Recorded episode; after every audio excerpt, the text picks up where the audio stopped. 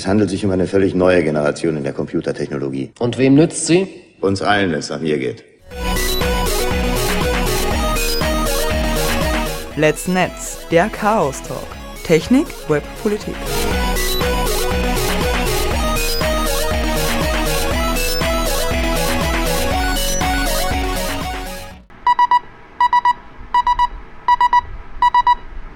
sbg.chaostreff.at Willkommen zu Let's Netz, dem Chaos Talk, Technik, Web, Politik. Ja, in der heutigen Sendung geht es um die Hackerethik aus den 80er Jahren und meine Kollegin, die Susi und ich, mein Name ist Jo, haben dazu einen Gast wieder online zugeschaltet und zwar den Inshan.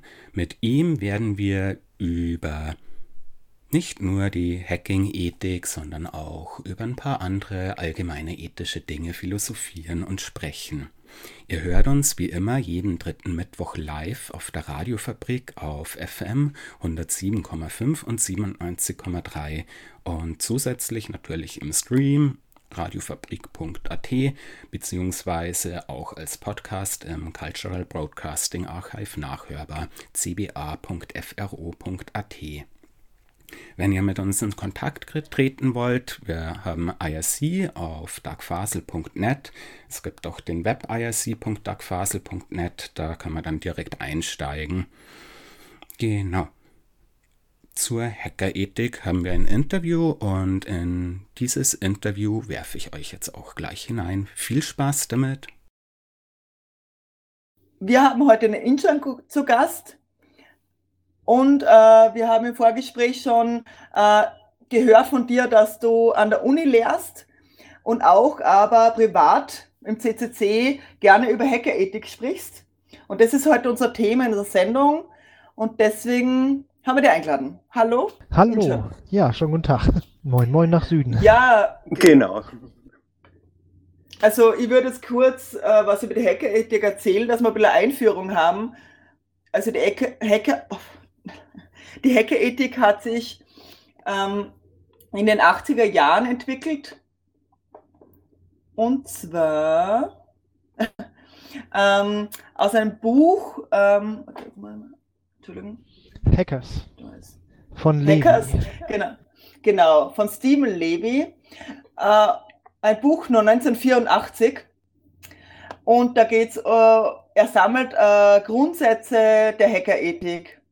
Und im Moment haben wir im CCC acht Punkte der Hackerethik, die wir gerne umgesetzt sehen oder die wir propagieren, würde ich mal sagen. Ja, ich glaube, darüber geht es. Also, ich will jetzt auf gar keinen Fall für den Club reden, aber für einen persönlich geht es dabei doch eher darum, ähm, um das, also man kann immer diskutieren, ob das jetzt gute Regeln sind, ob sie toll ausformuliert sind, aber der wesentliche Punkt ist ja letztendlich immer, dass man das für sich selber umsetzt. Wenn man das umgesetzt sehen will, muss man so etwas für sich äh, selber umsetzen. Da geht es dann eher um den, die konsequente Anwendung von, von Wissen, beziehungsweise in diesem Fall halt von einem Spezialwissen von ethischen Grundsätzen.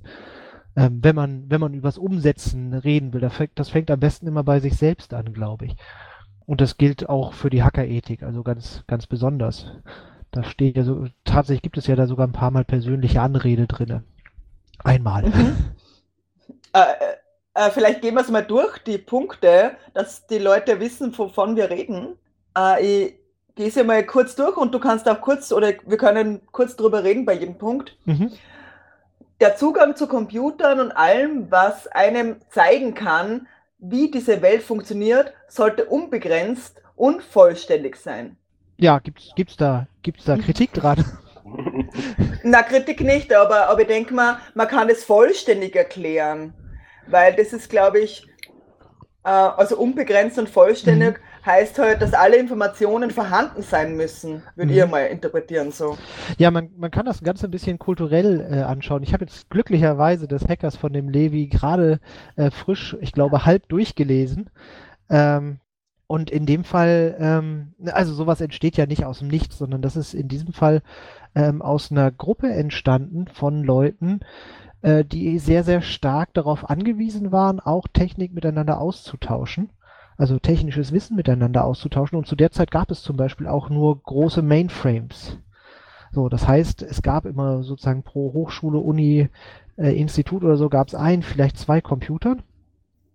Und zu denen war der Zugang sehr stark begrenzt an der Stelle. Und diese Hackergruppen haben sich ähm, sehr stark darauf, ähm, haben, haben halt dann sozusagen immer in den Randzeiten gearbeitet.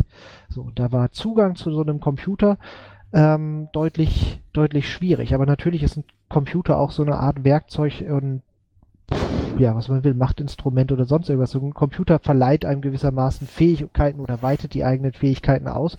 Und sowas muss in der Gesellschaft immer möglichst auch zugänglich sein, sonst hat man keine egalitäre Gesellschaft an der Stelle. Und insofern sollte auch der, auch der Zugang, ich sage jetzt mal auch der Zugang zu Computern ähm, und dem, was man damit machen kann, ähm, das sollte für alle möglichst unbegrenzt möglich sein. Also unbegrenzt natürlich im Sinne von die Computer, die da sind. Ne? Aber ähm, da muss jeder Anteil von haben. Inwieweit unbegrenzt und vollständig so und das vollständig geht darauf zurück, dass und das ist tatsächlich ein großes gravierendes Problem. Ihr habt ja ähm, auch irgendwie diese diese kleinen Kästchen vermutlich regelmäßig in meiner Hand, mit denen man telefonieren kann und alles andere auch noch. Ähm, und da ist der Zugang in der Regel heutzutage gar nicht mehr vollständig, sondern aus diversen Gründen, die man gesellschafts-, wirtschaftspolitisch oder so erklärt, natürlich total gut motivieren kann, ähm, ist der Zugang zu diesen Geräten oder zu tieferen Ebenen dieser e Geräte nicht nur beschränkt und begrenzt, sondern tatsächlich auch wirklich aktiv, äh, der, der Zugang zu tieferen Ebenen dieser Geräte wird aktiv verhindert. Ne, das fängt damit an, dass man bei bestimmten Telefonen überhaupt gar nicht das System, also das System nicht oder nur sehr schwer ersetzen kann durch ein anderes System, dass man bestimmte Einstellungen in diesen Systemen nicht vornehmen kann und dass man ähm, Genau, oder dass man zum Beispiel, früher war das auch äh, relativ usus, dass man nicht mal mehr den Anbieter der, der Telefonverbindung wechseln kann. Ne, da ist man an so einen Privatanbieter gebunden, der ist auf dem Telefon gebrandet oder wie auch immer das heißt. Und da kommt man nicht weg oder nicht so ohne weiteres weg. So, und dieser unvollständige Zugang, der macht einen, äh, der, der führt im Endeffekt dazu, dass man halt ein bisschen unmündig wird, was das eigene Gerät angeht.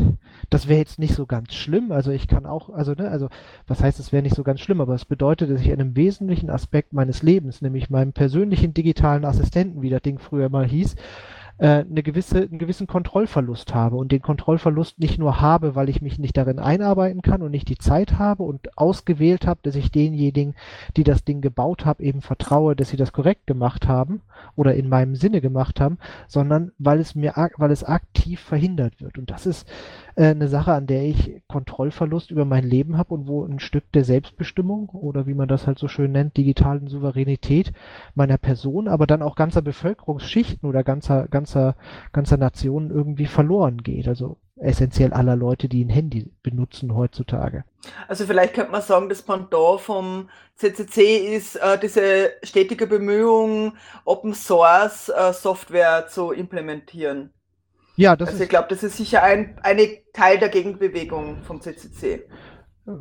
Ich Nicht nur vom, vom CCC ich natürlich. Hab, ich habe vom CCC und anderen gehört, dass sie Open, also da bin ich persönlich auch tatsächlich, Open Source ist eine wunderbare Sache letztendlich äh, für, für die Gemeinschaft, weil ich meine, wo, wo zur Hölle konnte man das bisher in der Gesell Geschichte der Menschheit haben, dass man ein Werkzeug gebaut hat, also ein Stück Software, das man nahezu kostenfrei beliebig kopieren kann. Was für eine Wertsteigerung für die Gesellschaft ist denn das? Oder ein Werkzeug, an dem mehrere zusammenarbeiten können und das immer besser machen können. Es ist wie so ein Hammer, an dem alle möglichen Menschen mitarbeiten können. Und wenn man an dem Hammer ein bisschen was verbessert, keine Ahnung, die Metalllegierung verbessert hat oder so, dann ist das fast automatisch und fast kostenfrei auf alle anderen Hämmer, die da so in der Welt schon draußen rumschwören, aktualisierbar. Und ich kann also ich kann mit Open Source könnte ich dann auch einen, einen Spezialhammer bauen. Ne, also ich nehme den Grundhammer, form den um und habe dann, keine Ahnung, einen Latthammer und auch den kann ich wieder genauso weiter fortsetzen und wenn ich äh, den äh, weiter kopieren.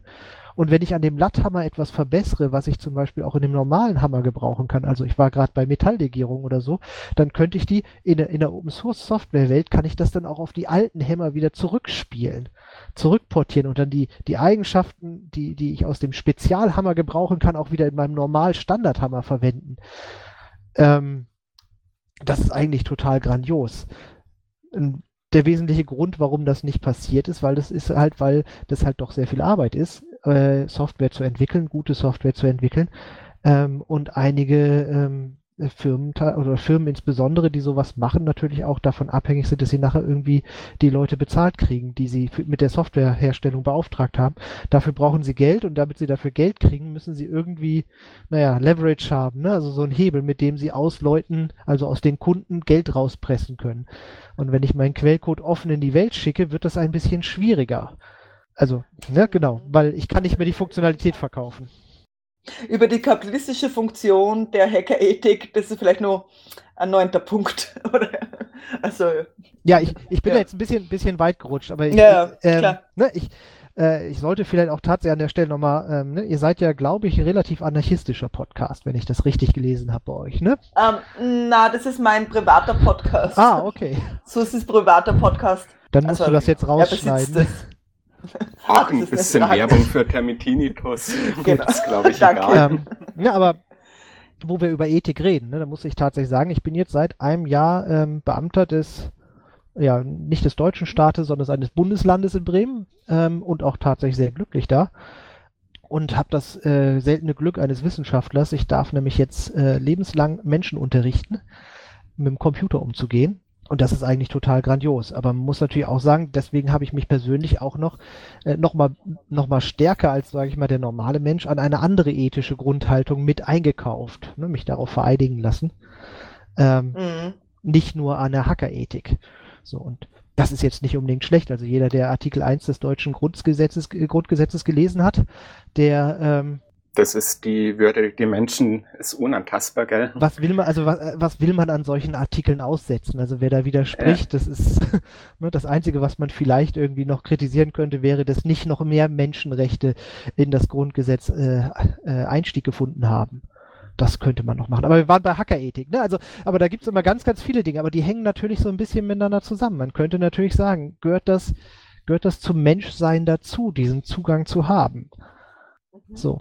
Ich würde sagen, ja, ja, natürlich. In einer egalitären Gesellschaft brauchen wir diesen Zugang, weil diese, äh, weil diese digitale Welt halt so umfassend ist in unserem Leben. Die ist überall. Die geht in diesem kleinen Gerät rum. Ähm, ne, die steuert ganze Fabriken, die steuert ganze, ganze Weltwirtschaften, Warenströme und all das. Äh, natürlich muss das möglichst transparent sein, weil da unglaublich viel Macht drin steckt in diesen Dingern. Ja, zweite, der zweite Punkt der Hacker-Ethik ist, alle Informationen müssen frei sein. Also Freedom of Speech quasi mhm. in der Hackerethik. Ähm, also ich würde so interpretieren. Ähm, der Lady ist ja Amerikaner, von dem her. Mhm. Ich denke mal, das ist ja auch ein großer Punkt ähm, von, von den.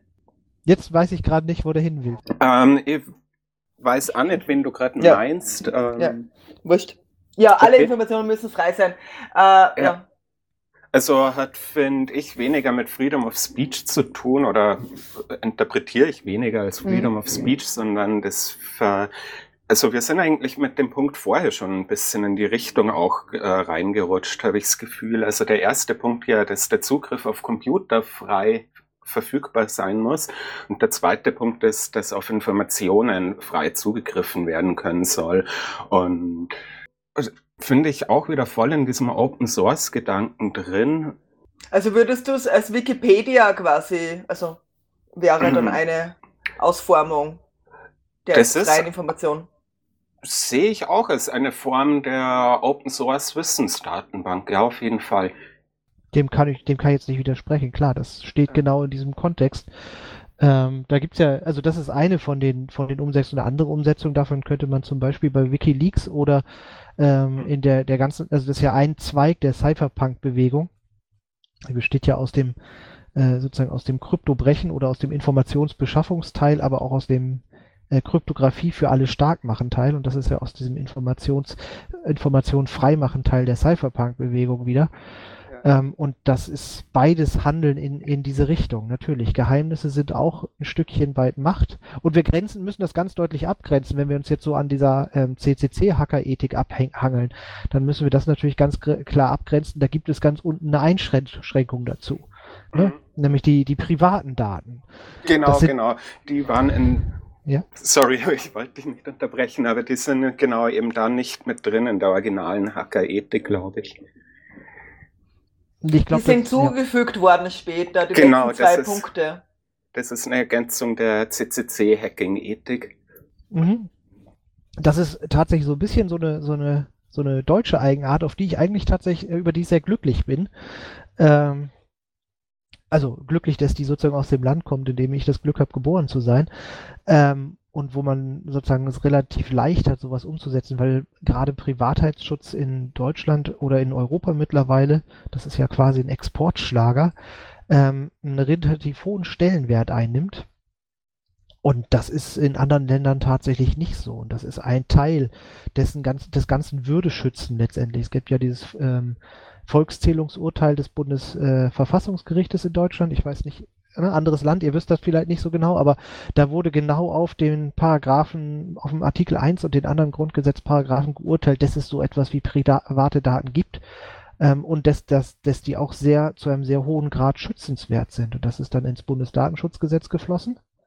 Ne? Exakt das private Daten schützen. Ähm, dort natürlich verklausuliert worden, weil in Gesetzen muss sowas ein bisschen formaler und prüfbarer vor allen Dingen formuliert werden Mhm. als in der Ethik. Eine Ethik ist dann, eine Ethik ist manchmal ein bisschen wie so eine schöne Blumenwiese, da ne, kann man sich halt anschauen. Ähm, und von da aus ist es in die Datenschutzgrundverordnung äh, überwandert worden, die ihr dann ja bei euch jetzt auch kennt. Ne? Und von da, gra grandioser Exportschlager, grandioser Exportschlager. Die DSGVO ist ja was relativ Aktuelles, allerdings diese Geschichte mit der Volkszählung, das ist ja Mhm. auch schon, ähm, wann waren das? War das in den 90ern oder? Ich weiß es gerade gar nicht so genau. Ich war schon geboren, ne, aber ähm, Ja. 80er oder 90er Jahre, irgendwie sowas. Also in Österreich gab es eine Volkszählung, wo ich Jugendliche war. Da war ich 17 oder 18. Aber das war vielleicht in Deutschland anders. Aber da gab es natürlich auch äh, Proteste. Ihr habt jetzt gar nicht protestiert, dass ich das einen bundesdeutschen äh, äh, Exportschlager genannt habe. Der hätte da, vermutlich könntet ihr jetzt äh, österreichische Anteile daran äh, an dieser DSGVE runterzitieren und sagen, nein, nein, nein, wir haben auch ganz viel davon gemacht. Aber aus meiner, sozusagen aus meiner regionalen Wahrnehmung war das tatsächlich eine Sache, die kam hier sehr schön auf und es hat mich sehr gefreut, dass so viele Teile äh, von den relativ schönen Begriffen, die da doch drinne sind, also nämlich die Zweckbindung und ähnliche Sachen, dass die da auftauchen. Also es müssen nicht alle Informationen frei sein, aber insbesondere Informationen, die halt, ähm, die halt ähm, zum einen von der Öffentlichkeit geschaffen worden sind, aber die halt auch dazu dienen, Entscheidungen fällen zu können über gesellschaftliche Sachen, über insbesondere auch technische Eigenschaften. Gerade technische Informationen äh, müssen frei sein, weil Reverse Engineering ist einfach eine Heidenarbeit und da, nur dadurch kann ich dann Sachen auch effizient und schnell wieder weiter verbessern. Das gehört auch zu diesem ganzen Open Source Gedanken. Ne? Die Quelle, die Basis meiner Softwareentscheidung gehört, ne? also die Dokumentation quasi, die Hintergrundgedanken, ähm, der Zweck der Software, die ich baue, all das sind Informationen, die frei sein müssen, genauso wie die Daten, die da reingehen, rausgehen, ähm, damit die Datenverarbeitung überhaupt erst wirklich bewertet werden kann. Und sie muss bewertbar sein, weil sie eben so viele Entscheidungen trifft. Mhm. Also ergänzen muss man nur bei dem Punkt, das ist der achte Punkt der Hackerethik, ähm, öffentliche Daten nützen, private Daten schützen. Also quasi, das ist aber auch ein interessanter Aspekt, dass man das so als, als Kombipaket reinschreibt, äh, weil ich glaube, dass öffentliche Daten, es gibt so von Gemeinden und Kommunen oft so Initiativen, dass öffentliche Daten genutzt werden, aber ich glaube, es passiert noch viel zu wenig, dass öffentliche Daten genutzt werden. Kann ich nicht beurteilen.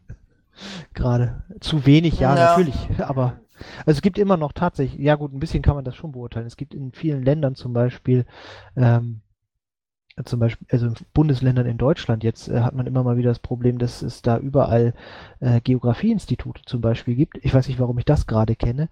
Ähm, die produzieren eigentlich mit öffentlichen Geldern öffentliche Kartendaten und ähnliche Dinge. Und äh, in einigen Ländern sind diese Dinger schon befreit. Ne? Ist ja mit öffentlichen Geldern eigentlich schon bezahlt.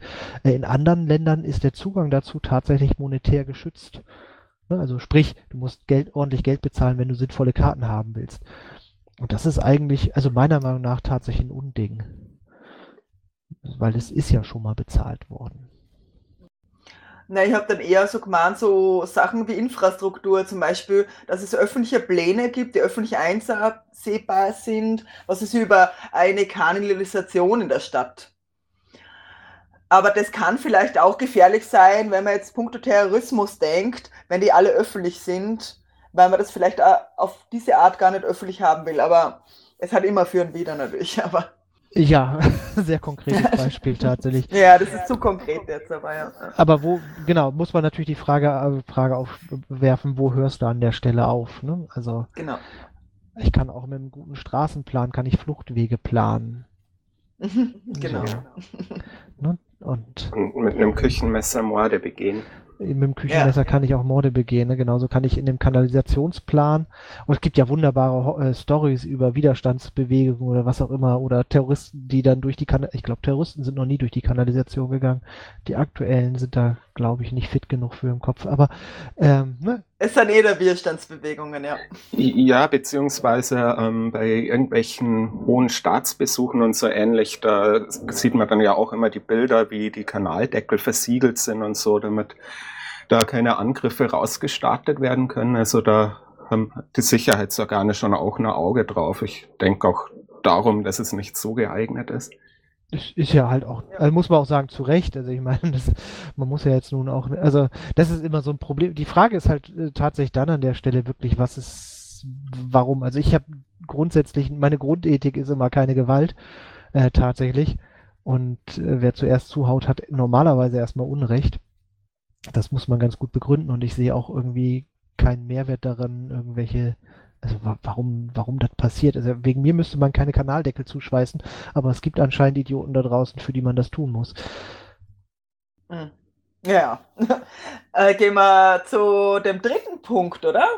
Und zwar, mhm. der ist ganz interessant, misstraue Autoritäten, fördere Dezentralisierung. Ah, ich dachte, da haben wir die ganze Zeit schon drüber geredet. Ähm, ja? ja, wir rutschen vom ersten in den zweiten, vom zweiten mhm. in den dritten. Das ist ganz lustig. Na, das, ja, genau, aber das hängt tatsächlich, also das hängt ja alles immer ein bisschen miteinander zusammen. Wir haben gerade von ja. den Kanaldeckeln geredet, die für bei uns waren, äh, bei mir bekomme ich es immer nur bei amerikanischen Präsidenten mit. Ne, da gibt es immer viel Presse darüber, über zugeschweißte Kanaldeckel. Ähm, wenn das Misstrauen so weit geht, dass man Kanaldeckel zuschweißen muss, ist das natürlich schon ein bisschen komisch. Nee, äh, Ah, das Ding hat, glaube ich, einen ganz anderen Sinn. Ich will mich jetzt hier nicht als, als Ethikinterpretierer ausspielen, aber ähm, sag mal, totalitäre Staaten sind quasi sehr autoritär, das, also auch autoritäre Staaten, ne, genau. Ähm, und zu viel Kontrolle und zu viel Macht in, in wenigen Händen, Händen sind halt äh, sehr missbrauchsanfällig. Und außerdem ist das äh, auch wieder ne, keine egalitäre Gesellschaft, wenn man so will. Ähm, aber Genau, und Dezentralisierung wäre halt so eine, eine Gegen, ist halt eine der Gegenbewegungen. Aber wenn man das technisch betrachtet, macht das meiner Meinung nach tatsächlich viel mehr Sinn. Ähm, das Internet zum Beispiel war mal sehr dezentral. Das Internet unten drunter ist immer noch sehr dezentral organisiert, äh, aber eben nicht ganz. Und auch da geht es wieder um Machtverteilung. Das braucht eine gute Demokratie braucht dieses berühmte Checks and Balances und eine gute Technologie ist halt dann am widerstandsfähigsten, wenn sie eben nicht auf zentralen Servern basiert, sondern wenn es viele verschiedene Server gibt, die ähnliche Dienstleistungen bringen können. Ne, ein gutes Beispiel wäre dieses, das klassische Usenet, das im Prinzip sehr dezentral war. Da brauchte man, da haben die Server untereinander miteinander reden können. Man brauchte selber einen dieser Server und schon hatte man Zugang zu diesem ganzen Netz. Ähnlich funktioniert das Internet darunter auch. Ähm, und technisch ist das, was wir jetzt im WWW haben, genau das Gegenteil. Da hat man immer wenige autoritative Server, twitter.com oder was auch immer. Ähm, und das ist die eine Instanz und die die vereinen dann eine ganze Menge Kontrolle auf sich. Und das ist zum Beispiel der Kern essentiell dieser sozialen Netz, Netze-Problematik, die wir haben, der Privatheitsprobleme an der Stelle. Und wo viele Daten anfallen, wo, wo man viele zentrale Strukturen hat, äh, da ist das Missbrauchspotenzial einfach sehr hoch. Und dann muss ich tatsächlich beruflich sagen, bin ich ja dummerweise jetzt auch in dieser Rolle einer gewissen Autorität. Aber ähm, da misstraue ich mir dann einfach selber mal. Aber das ist, ne, also Autoritäten tendieren oder autoritäre zentrale Systeme werden halt leichter missbraucht, insbesondere von den Leuten, die die Kontrolle haben. Und das ist, glaube ich, der Kern dieser ganzen Sache. Also ich, also ich interpretiere diese Misstraue Autoritäten eigentlich so, dass man das auch hinterfragen soll, einfach diese Autoritäten, also quasi eine gute Opposition auch zu bilden. Ne? Also wenn man jetzt das nationalstaatlich äh, parteipolitisch sieht. Mhm. Ähm, und diese Dezentralisierung verhindert halt, äh, dass eine Person so machtvoll ist. Oder Ja, eine genau. Institution so machtvoll ist. Ne? Mhm. Genau. Hat auch noch andere Vorteile. Es wird nämlich zum Beispiel ausfallsicherer auf vielen Ja, Ebenen. Es ist schwieriger, durch eine, durch einzelne zu stören, in der Regel, durch einzelne Instanzen, weil ne, ich kann ja essentiell nur an den Punkten angreifen und je zentraler, je verteil, dezentraler, je verteilter ein System ist, desto weniger anfällig ist es dafür. Das wollen wir eigentlich an vielen, vielen Ecken unseres Lebens haben. Also das Stromnetz fällt mir immer zuerst ein, aber auch Wasserversorgung. Interessanter Punkt, der sehr, sehr unterbeobachtet ist, finde ich, ist zum Beispiel auch die Lebensmittelversorgung. Ähm, also die langfristige. Ne? Viele, viele Landmaschinen funktionieren heutzutage unter in, ohne Internet kaum noch. Mittlerweile sind die alle GPS genau gesteuert und brauchen irgendwie den von der KI berechneten, die berechnete Düngermenge, die sie ausbringen wollen und brauchen einen konstanten direkten Kontakt zu irgendwelchen Rechnern, die vermutlich in Übersee stehen. Das ist nicht sehr dezentral. Ähm, und dann äh, könnte man befürchten, wenn das, äh, wenn zum Beispiel die Überseeverbindungen zu, keine Ahnung, in diesem Fall vermutlich in die USA gestört werden, dass wir gegebenenfalls längerfristig äh, Probleme mit der Produktion von Lebensmitteln innerhalb von Deutschland haben. Oder Österreich oder wo auch immer, ne? Also hier in der EU. Schlicht und einfach, weil der Traktor dann nicht mehr fährt. Also, oder die, Mhm. die Traktoren. Na, auch Mhm. das, aber das ist weniger, ne? Wir, was wir hier tatsächlich vermischen in dem Ding ist irgendwie sozusagen die Autorität mit der Dezentralisierung, weil die, das Gegenteil der Dezentralisierung ist eigentlich die Zentralisierung. Ähm, aber Autoritäten sind ja zentrale Dinge. Aber man kann ja darüber tatsächlich ein bisschen nachdenken. Ne? Autoritäten sind ja auch zum Beispiel wissenschaftliche Autoritäten. Ähm, jemand, der mit, mit einer solchen Autorität irgendwie Dinge behauptet, das ist immer ein bisschen gefährlich. Schöne Dinge an der Wissenschaft sind solche Sachen, dass das Misstrauen in Autoritäten da fast eingebaut ist. Nicht ganz, wir Menschen scheinen dazu te zu tendieren, uns an Autoritäten festzuhalten. Ähm, aber sowas sollte halt zum Beispiel auch kein Argument sein. Ne? Der, äh, der Rückgriff, das Zitieren einfach nur von einer Autorität ist halt auch noch keine volle Begründung. Die Dezentralisierung sind da, ne? lass, deine, lass dein Wissen auf Daten basieren. Das wäre so die wissenschaftliche Dezentralisierung. Viele kleine Daten und daraus baust du deine, äh, deine Erkenntnis und nicht daraus, dass du irgendwie Autoritäten zitierst. Mhm. Der vierte Punkt wäre, beurteile einen Hacker, eine Hackerin, eine Hexe, Mhm. füge ich jetzt mal ein, äh, nach dem, was er tut, sie tut und nicht nach den üblichen Kriterien wie Aussehen, Alter, Herkunft, Spezies, Geschlecht oder gesellschaftliche Stellung. Ja, Ja, nett, aber das ist eher, Ähm. also finde ich, finde ich ein wi- witziger Punkt, diese äh, Hackethik, weil es eigentlich irgendwie auf wie der CCC so sich verhalten soll den Leuten gegenüber ist oder wie wir uns gegenseitig verhalten sollen und eigentlich gar nicht so viel mit Hacken zu tun hat, aber gut. Mhm.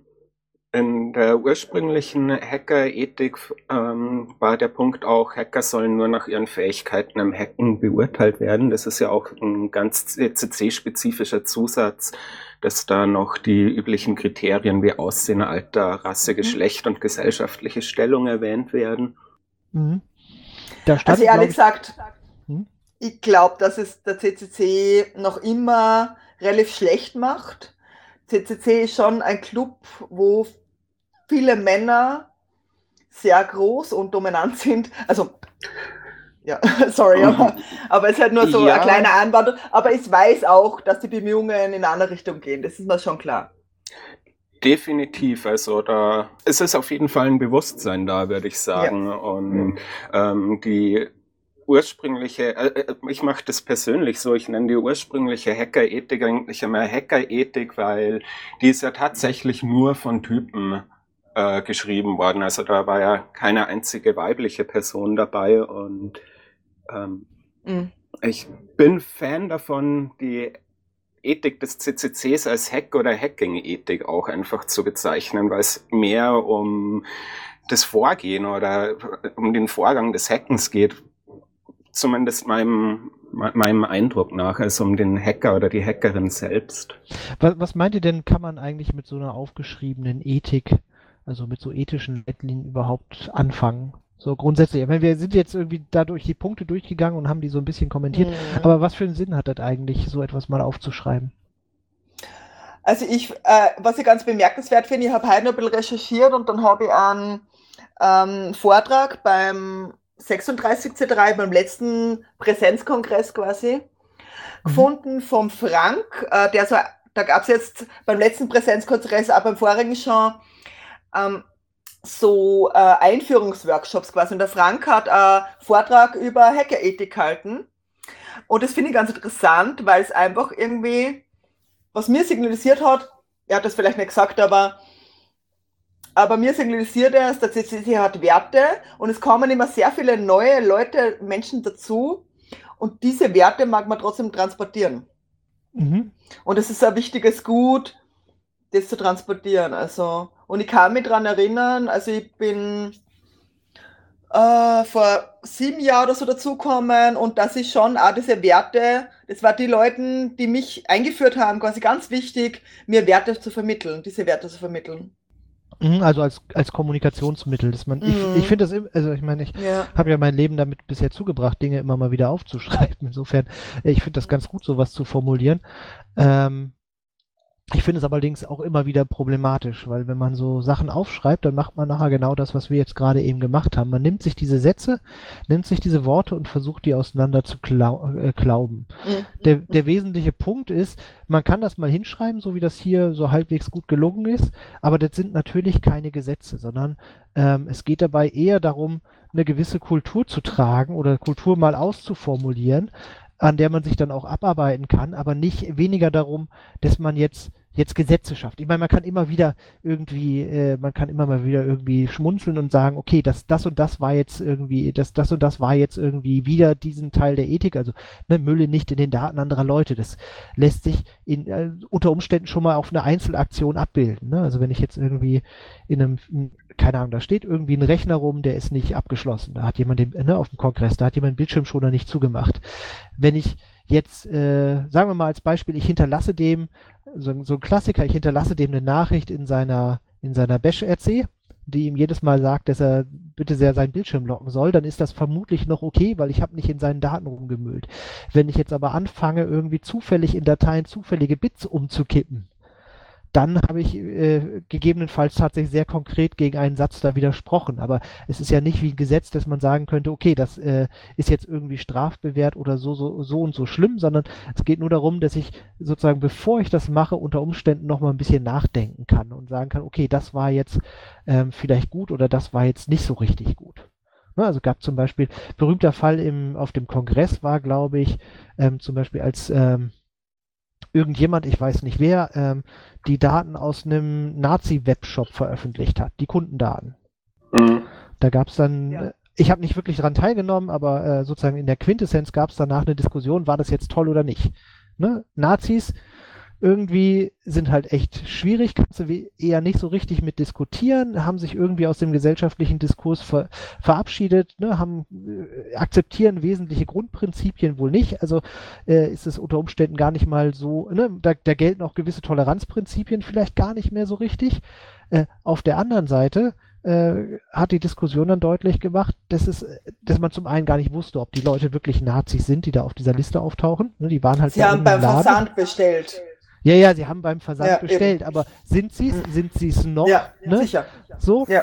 Ähm, und im Endeffekt sind das natürlich dann vielleicht doch eher Privatdaten gewesen. Ich weiß gar nicht, wie diese Diskussion am Ende ganz konkret ausging. Ähm, aber ich glaube, die Quintessenz war, dass das gar nicht so unproblematisch einfach nur was Gutes war an der Stelle. Ne? Leute an Pranger stellen, obwohl du sie eigentlich gar nicht so richtig kennst. Und nicht wirklich weißt, was sie getan haben, außer dass ihre Dinge, äh, ihre Namen in der Liste aufgetaucht sind. Also es wurde ja auch zum Beispiel nie geklärt, ob deren Namen da jetzt zufällig aufgetaucht sind oder ob die sich da selber angemeldet haben. Mhm. Also ne, die einfachste Methode wäre, wenn ich diese solche Daten als nutzbar betrachten würde jetzt, ne, um, sage ich mal, so eine Antifa-Liste oder sowas aufzustellen, mhm. ähm, das erste, was ich klären müsste, äh, wäre natürlich irgendwie, warum sind die da drauf? So, und das konnte ich an der Stelle, konnte an der Stelle natürlich auch niemand sagen.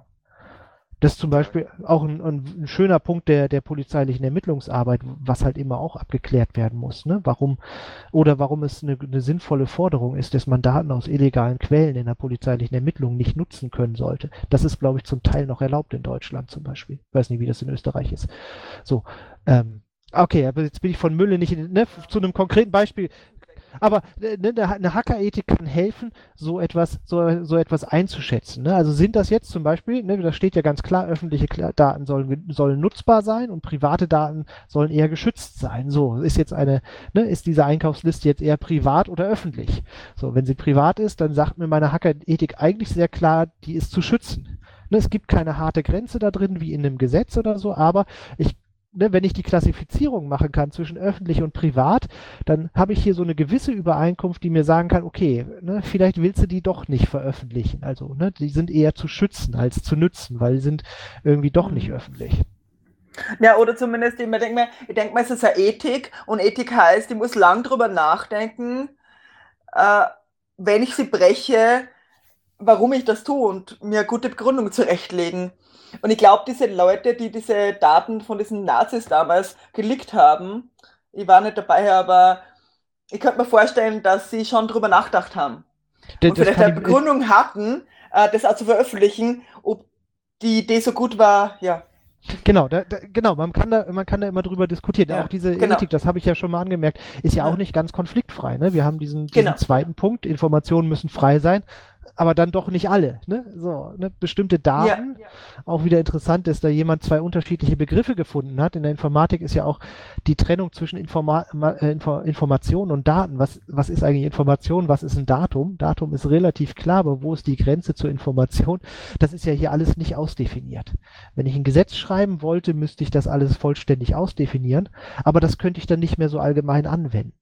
Ne? Also, weil dann habe ich halt, also alles, was ich formalisieren muss, ist dann äh, irgendwo auch wieder unvollständig. Das kann nicht alle Punkte abdecken. Ähm, schöner Beweis, ne? schöne, schöne Erkenntnis aus der Mathematik wieder. So, wo wollte ich jetzt eigentlich hin? Also die Frage war, die ich, die ich eben gestellt habe, war ja, wofür kann man so eine Ethik benutzen? Und ich äh, denke, das kann man ähnlich wie zum Beispiel äh, ne, Artikel 1 des Grundgesetzes sehr gut benutzen, um sich so eine generelle, äh, um bei Aktionen von denen man vielleicht schon mal nicht so richtig weiß, ob man das jetzt tun soll oder nicht, ähm, im selbst im täglichen Leben einfach so einen gewissen Hinweis rauszukriegen, ob das jetzt eher auf der guten Seite oder auf der schlechten Seite der Geschichte landen wird, wenn sich das später mal jemand anguckt. Ne? Ist das jetzt die gute mhm. Idee oder ist das vielleicht doof? Und das hilft gerade bei bei, bei Entscheidungen, die dann auch andere Leute betreffen, also die Konsequenzen haben können, hilft einem das, glaube ich, das mal aufgeschrieben zu haben. Ähm, mhm. Ähm, aber da weiß ich nicht, wie euch das geht. Guckt ihr häufiger in so eine, also jetzt habt ihr ja die Hackerethik des CCC direkt hochgebracht, guckt ihr da häufiger mal rein, wenn ihr irgendwie eine Entscheidung treffen müsst? Oder denkt ihr darüber nach? Äh, ich lebe definitiv und größtenteils, äh, größtenteils danach. Ich sage auch ganz bewusst größtenteils, weil es gibt Dinge, die, wie du auch gerade gesagt hast, die in so ein bisschen im Graubereich sind, die ich, ich, persönlich doch unterstützen würde, obwohl ich weiß, es könnte die Ethik dagegen interpretiert werden. Ich weiß nicht, wie es bei der Susi da aussieht.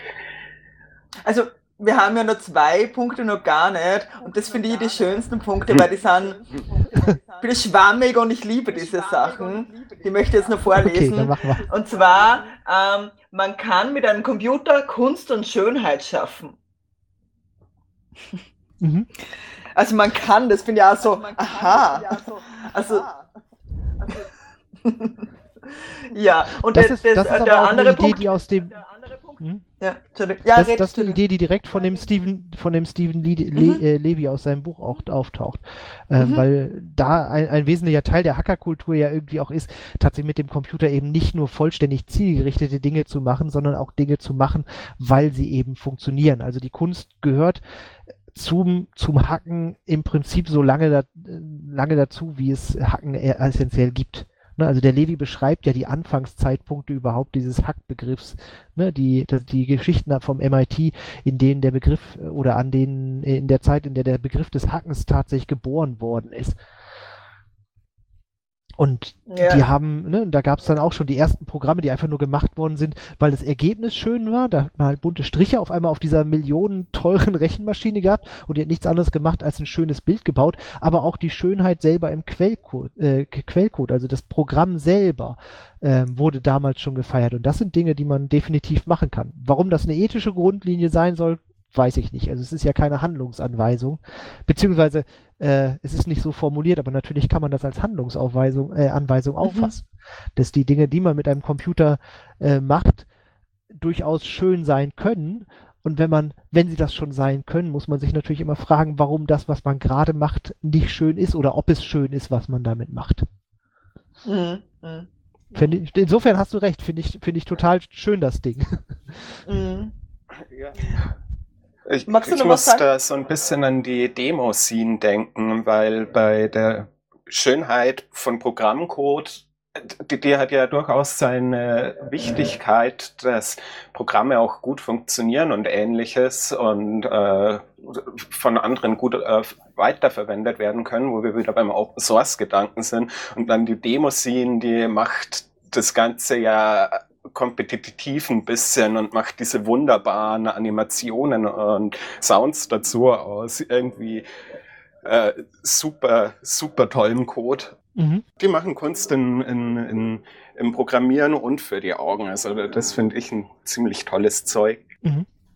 Ja. Also äh, ein so Künstler, das ist so ein, ich weiß ja jetzt natürlich auch nicht, wie der heißt, aber der spielt mit Gameboy, also macht mit Gameboy Musik und ich finde das immer ganz bemerkenswert beim Kongress, wenn da so Leute mit so einem Gameboy Kunst erzeugen. Es ist einfach witzig einfach. Also das beim Kongress ist einfach immer, das ist einfach mein Lieblingsding, dass ich beim Kongress herumgehe und einfach nur diese Künstlerinnen alle anschauen, welche Kunstwerke sie produziert haben. Also das ist immer eines meiner Highlights. Die Bands, die, die, du meinst, heißt, glaube ich, Pornophonik, aber es gibt noch ein paar mehr, die das machen. Darmstädter ja, Band kann, kann, man, kann man grandios empfehlen. Mhm. wir spielen auch ziemlich oft den Sad Robert zum Beispiel von Pornophonik. Und äh, eine andere Band, das ist Lukas, die hört man auch ziemlich oft bei uns. Das ist eine polnische Band, die auch mit Gameboys und ähnlichen Geschichten Musik machen. Also können wir vielleicht, wenn wir am Ende der Sendung Zeit haben, auch noch ein Lied von denen spielen. Aber schauen wir mal, wie weit wir kommen. Ja, also nicht nur, nicht nur äh, Musik ist Kunst, sondern natürlich auch die ganzen tollen Installationen, die beim Kongress stattfinden. Und das ist ja nur ein Teil dessen, äh, was produziert wird unterm Jahr in verschiedenen Hackerspaces stattfindet. Aber ja, ich wünsche immer mir, dass, dass das irgendwie länger dauert, dass man mehr noch davon sieht und noch mehr spielen kann. Ja. Damit wärst du jetzt gleich beim, beim nächsten Punkt, den du vermutlich sagen mhm. wolltest. Äh, ja. Computer können dein Leben zum Besseren verändern. Jetzt muss ich mal fragen, ob Kunst genau. dein Leben zum Besseren verändert. Ich glaube, deine Antwort ist da relativ eindeutig, oder? Ja, also definitiv. Es ist. Ich glaube, dass sonst unser Leben relativ langweilig wäre, wenn wir keine Kunst hätten. Wir haben es jetzt gesehen im Lockdown, wo Kunst viel seltener stattfinden kann, wo Konzerte kaum stattfinden oder nur online und keinen Feedback-Kanal haben. Also ich glaube schon, dass das ein wesentlicher Faktor ist unseres Lebens, dass wir Kunst genießen. Oder machen. Oder beides. Das macht die Menschheit ja auch schon, macht die Menschheit ja auch schon ziemlich lange, muss man sagen. Ja. Also seit wir in den Höhlen leben, können wir Bilder finden. Mhm. Aber ich glaube, Computer können dein Leben zum Besseren verändern. Ähm, heißt auch, dass diese digitale Technik uns hilft, also dieser Computer, der diese Rechenleistung hat, es geht um diese Rechenleistung, die unser, unser Leben verbessert, weil er uns wahnsinnig hilft. Wenn man es gut ich glaub, macht. Ich glaube, das ist ja auch so gemeint, ja.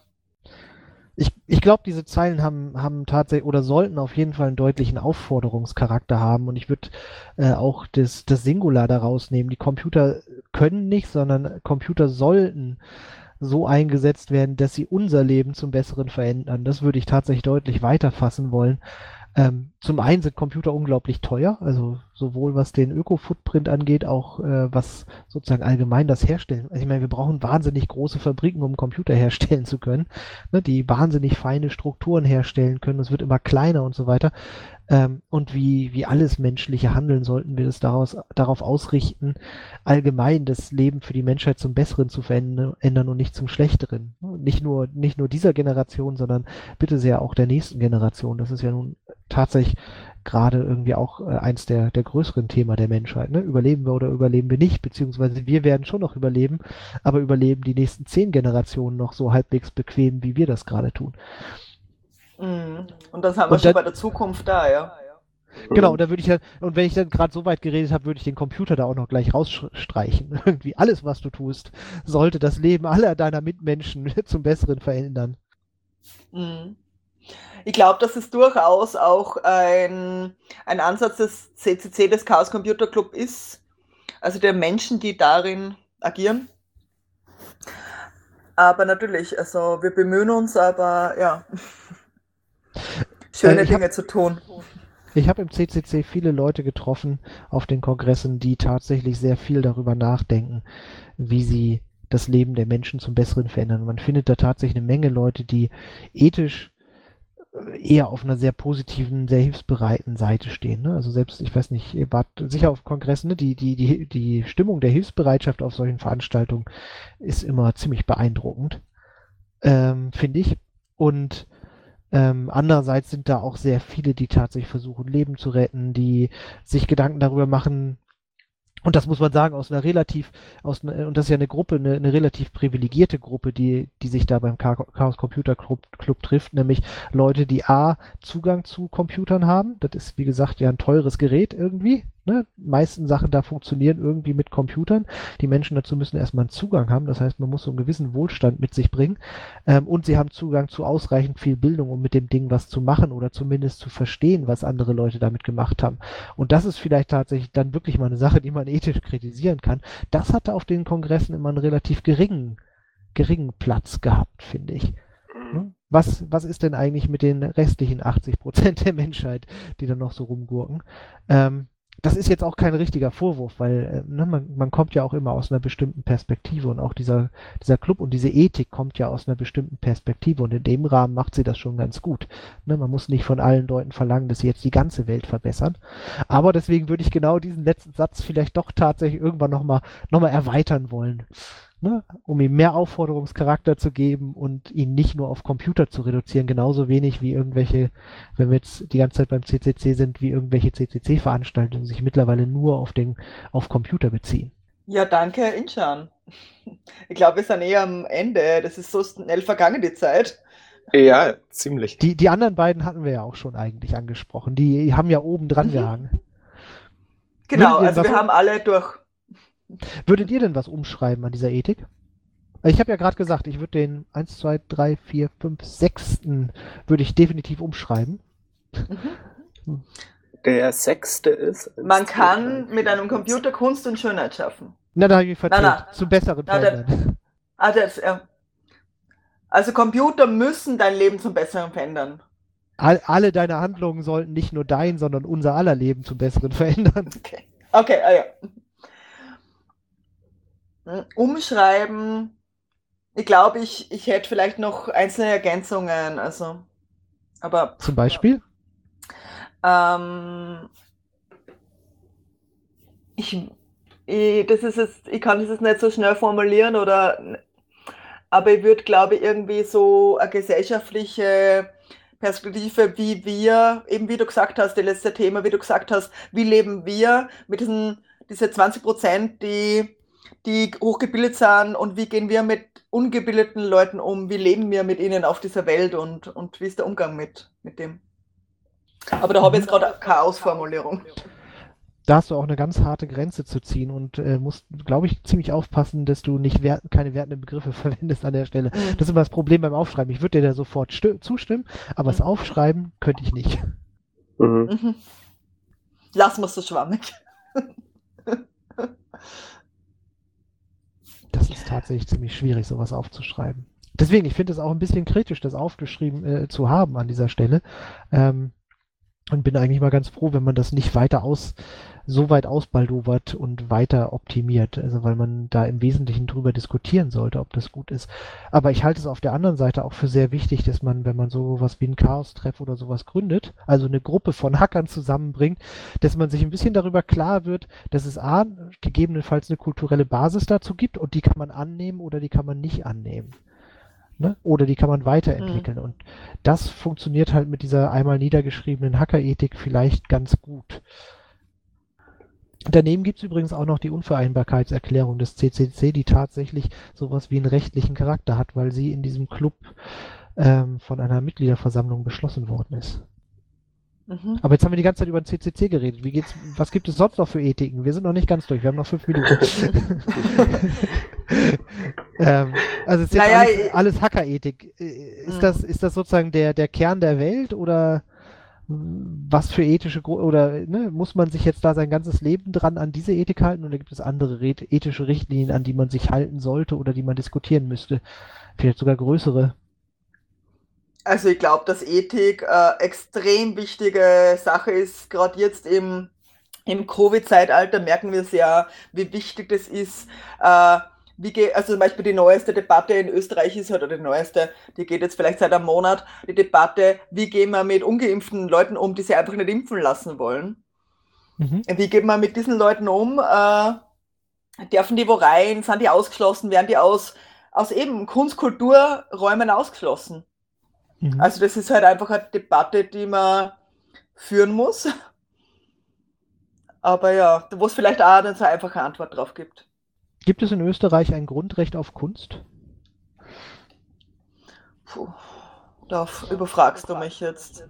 Sollte es so eins geben? Naja, denke schon, Gibt's dass in Deutschland eins? Ähm, es gibt ein Grund, im, im Grundgesetz steht irgendwo Teilhabe. Die, Teil, die Teilhabe steht da drin. Mhm. Ja. Ja, Jetzt muss ich tatsächlich, müsste ich nachschauen, aber es ist unter den ersten mhm. zehn Artikeln. Also unter den wichtigen. Ja, na eh, ich glaube, das, das bespricht ja das Grundrecht auf Teilhabe. Äh, und es geht ja nicht darum, dass die eine Person jetzt zu dem einen Konzert rein darf, sondern es geht um was Grundsätzliches. Ja. Aber ich glaube halt auch, dass grundsätzlich die Teilhabe in Österreich halt zumindest auch nicht immer garantiert ist, weil, weil Teilnahme halt auch sehr viel mit monetären, monetäre Möglichkeiten zu tun hat. Das ist, das ist ja sowieso immer der Fall tatsächlich, ne? Also das, das auch wenn da Teilhabe drinsteht, ähm, der Zugang muss ja auch möglich sein und möglich Mhm. bezieht sich häufig auf die persönlichen Ressourcen. Also jetzt sind zum Beispiel gerade vier Leute wiedergekommen, gestern oder vorgestern, glaube ich. Ne, die waren drei Tage im Weltall. Privatleute, die hatten da oben keinen anderen Lebenszweck aus. Also ne, nicht Menschheit voranbringen, sondern äh, wir fliegen mal hoch. Der, der Menschheit voranbringen Teil daran war, wir zeigen, dass es möglich ist. Aber es haben ja schon mehr Leute gezeigt, dass man ins Weltall fliegen kann. Ich weiß nicht, ob ein kommerzieller Flug da signifikant, also aus, ne, kann man immer drüber diskutieren, aber ob das jetzt irgendwie die Möglichkeit ins Weltall zu fliegen signifikant erweitert hat. Ähm, aber die, meine Möglichkeiten zur Teilhabe an diesem Flug wären doch sehr beschränkt gewesen. Ähm, ne, ich kann mir halt einfach nicht für, weiß nicht, wie viel Millionen so ein Raumschiff kaufen. So viel Geld habe ich nicht, so viel besitze ich, also so viel Verfügbarkeit über monetäre Mittel habe ich nicht. Ähm, und wenn ich sie hätte, würde ich sie vielleicht auch für was anderes verwenden, aber ich habe diese Entscheidung nicht mal. So, und dann ist natürlich die Frage, was, äh, dann stellt sich halt sofort die Frage, ne, Teilhabe an welchen Ressourcen, welchen Anteil an wie viele Ressourcen habe ich eigentlich, ne, welchen Anteil an Bildung habe ich? Grundsätzlich ist zum Beispiel in Deutschland eigentlich Bildung frei für alle und gleich. Ne? Jeder hat die gleichen Bildungschancen, aber zum Beispiel auch nur für den ersten Bildungsweg. Äh, jemand, der ausreichend reich ist, also dessen Lebensunterhalt versorgt ist, der kann so viel studieren, wie er oder sie möchte. Ähm, aber jemand, der eben nicht aus einer wohlhabenden Familie kann, der kann exakt ein Studienfach studieren, ein berufsqualifizierendes Studienfach und dann war's das. Oder eine Ausbildung machen, halt, ne? sozusagen einen Bildungsweg durchlaufen und das ist dann damit zu Ende. Und selbst wenn sich, ne, also für den Fall, dass sich das zum Beispiel als falsch herausgestellt hat oder man will nach zehn Jahren nochmal was anderes machen, dann ist man plötzlich im Privatland und nicht mehr im von der Gesellschaft, also staatlich garantierten Ausbildungsland. Mhm. Das ist natürlich, da, da ist Teilhabe immer schwierig. Ist das ethisch vertretbar oder nicht? Ja, jetzt haben wir von der Hackerethik äh, in die allgemeine Ethik haben das wirklich gestreift, aber ich glaube, das Thema ist einfach zu groß. Ja, die Hackerethik ist eben halt doch auch ziemlich äh, auf den Umgang mit Technologie einfach auch ähm, begrenzt. Also gerade auch dieser drittletzte Punkt, Computer können dein Leben zum Besseren verändern oder handle danach, dass, der, dass das Leben anderer ähm, besser wird quasi.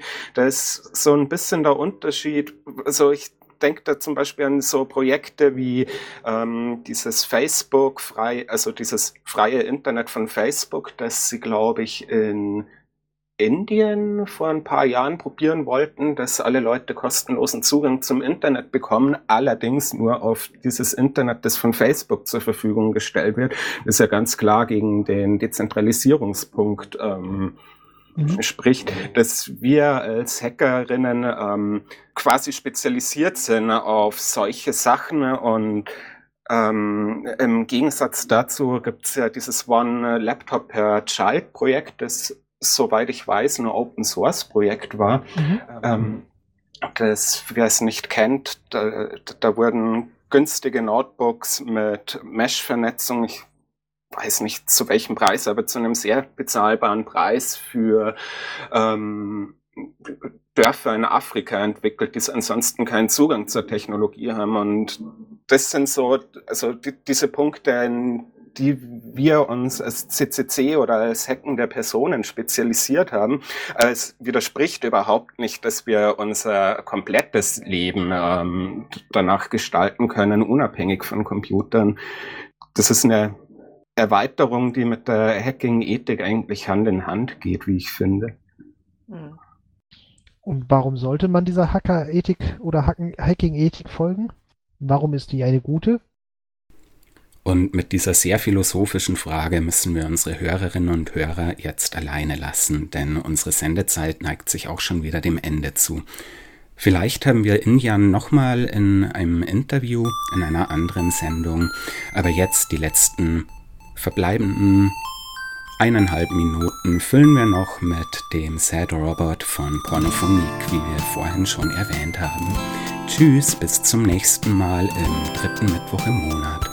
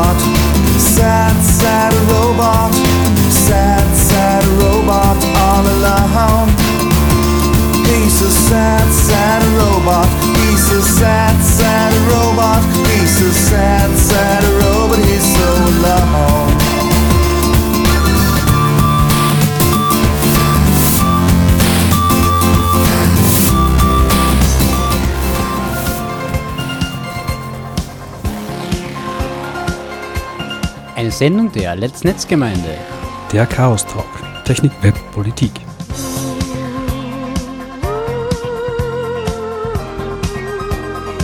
Hören jeden vierten Mittwoch im Monat und als Podcast. Wir freuen uns über Feedback und Anregungen. Erreichbar unter spg.chaostreff.at und per Mail unter radio.chaostreff.at.